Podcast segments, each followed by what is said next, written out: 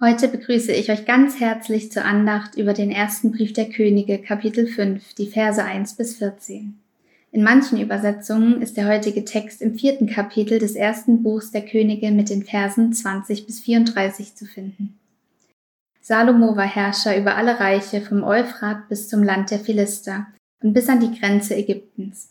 Sie entrichteten Abgaben und waren Salomo untertan, solange er lebte. Der tägliche Unterhalt Salomos belief sich auf 30 Chor Feinmehl, 60 Chor gewöhnliches Mehl, 10 Mastrinder, 20 Weiderinder, 100 Schafe. Nicht gerechnet die Hirsche, Gazellen, Rehe und das gemästete Geflügel. Denn er herrschte über das ganze Gebiet diesseits des Stromes, von Tiefsach bis Gaza, über alle Könige diesseits des Stromes. Er hatte Frieden ringsum nach allen Seiten.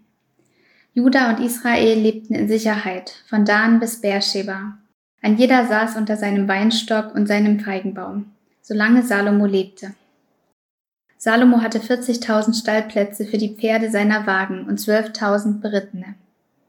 Jene Statthalter, jeder in seinem Monat, versorgten den König Salomo und alle, die zu seinem Tisch Zutritt hatten. Sie ließen es an nichts fehlen. Die Gerste und das Stroh für die Pferde und Zugtiere brachten sie jeweils an den Ort, für den jeder zuständig war. Gott gab Salomo Weisheit und Einsicht in hohem Maß und Weite des Herzens, wie Sand am Strand des Meeres. Die Weisheit Salomos war größer als die Weisheit aller Söhne des Ostens und alle Weisheit Ägyptens. Er war weiser als alle Menschen, weiser als Ethan, der Esrachiter, als Heman, Kalkol und Dada, die Söhne Machuls. Sein Name war bekannt bei allen Völkern ringsum. Er verfasste 3000 Sprichwörter und die Zahl seiner Lieder betrug 1005.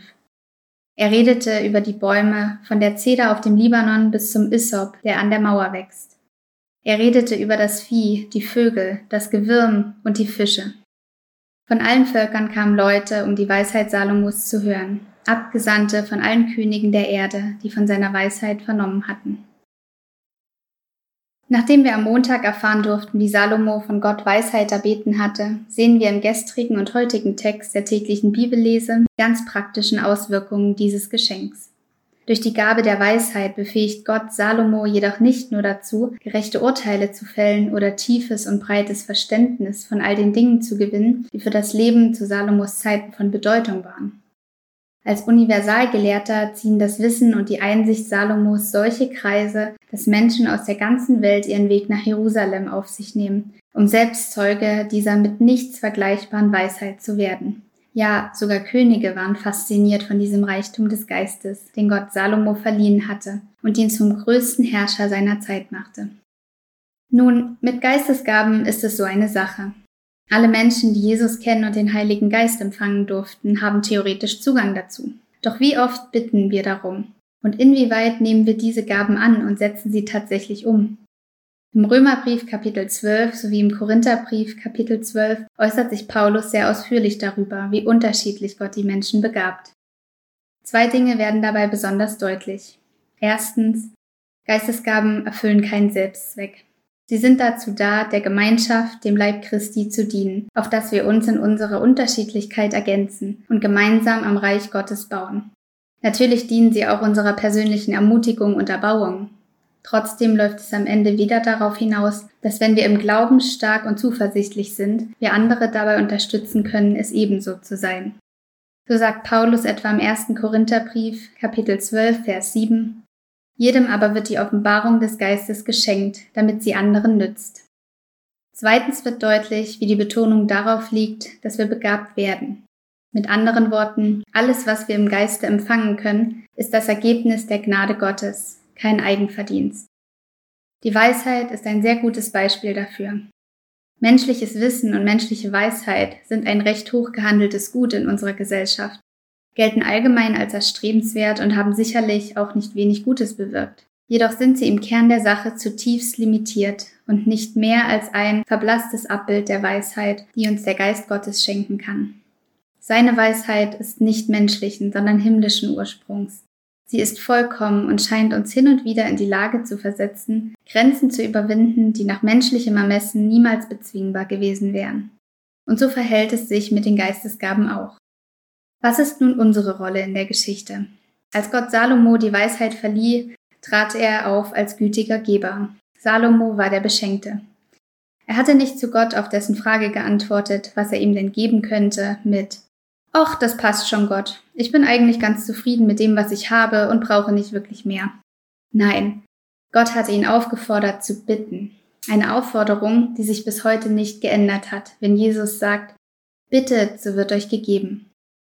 Liebe Geschwister, wir sind in diesem Prozess mit Gott keine passiven Statisten, die Gott einfach steuert, wie es ihm passt. Wir sind dazu aufgefordert, mit ihm zusammenzuarbeiten, aktiv um Gaben zu bitten, diese dann auch in Empfang zu nehmen und uns darüber auch bewusst zu sein, über welch ein göttliches Repertoire wir verfügen, wenn wir sie anwenden. Nicht etwa um darauf stolz zu sein, sondern um Gott die Ehre damit zu geben. Lasst uns dabei Salomo als Beispiel nehmen. Durch Gottes Gnade wird es dann möglich sein, dass unsere Worte und Handlungen Wellen schlagen können, sodass jeder, der uns kennt und sieht, merken wird, dass wir anders sind und über eine Autorität verfügen, die vielleicht etwas subtiler ist als die von König Salomo, aber trotzdem nicht von dieser Welt. Dazu muss man sagen, dass wir in gewissem Maße alle dazu aufgerufen sind, bestimmte Gaben anzuwenden. So ist vielleicht nicht jeder von uns ein Evangelist, und doch sind wir alle dazu aufgerufen, unseren Glauben mit allen Menschen zu teilen. Vielleicht verfügt nicht jeder im selben Ausmaß über die Gabe des tiefen Mitgefühls, und doch sind wir alle dazu aufgerufen, zu lachen mit den Fröhlichen und zu weinen mit den Trauernden. Mit der Weisheit ist es genauso. In den Sprüchen begegnen wir ihr ein ums andere Mal, und wir alle sind angehalten, in der Weisheit Gottes zu reden und zu handeln. Wir können es, weil Gott uns dazu befähigt. Das kann ganz verschieden aussehen. Manchmal ist es weise, Dinge anzusprechen oder zu tun, wozu man sich aus menschlicher Perspektive nicht traut. Ein andermal ist es weise, nichts zu sagen oder etwas zu unterlassen, was man aus menschlicher Sicht am liebsten sofort geäußert oder getan hätte. Doch der Geist Gottes, der immer bei uns ist, ist glücklicherweise ein ausgezeichneter Lehrer, der es liebt, uns zu unterweisen, wenn wir mit ihm kommunizieren und ihn um Beistand bitten. So können wir innerhalb der Fähigkeiten, die alle Christen empfangen, sowie unserer speziellen Begabungen wachsen.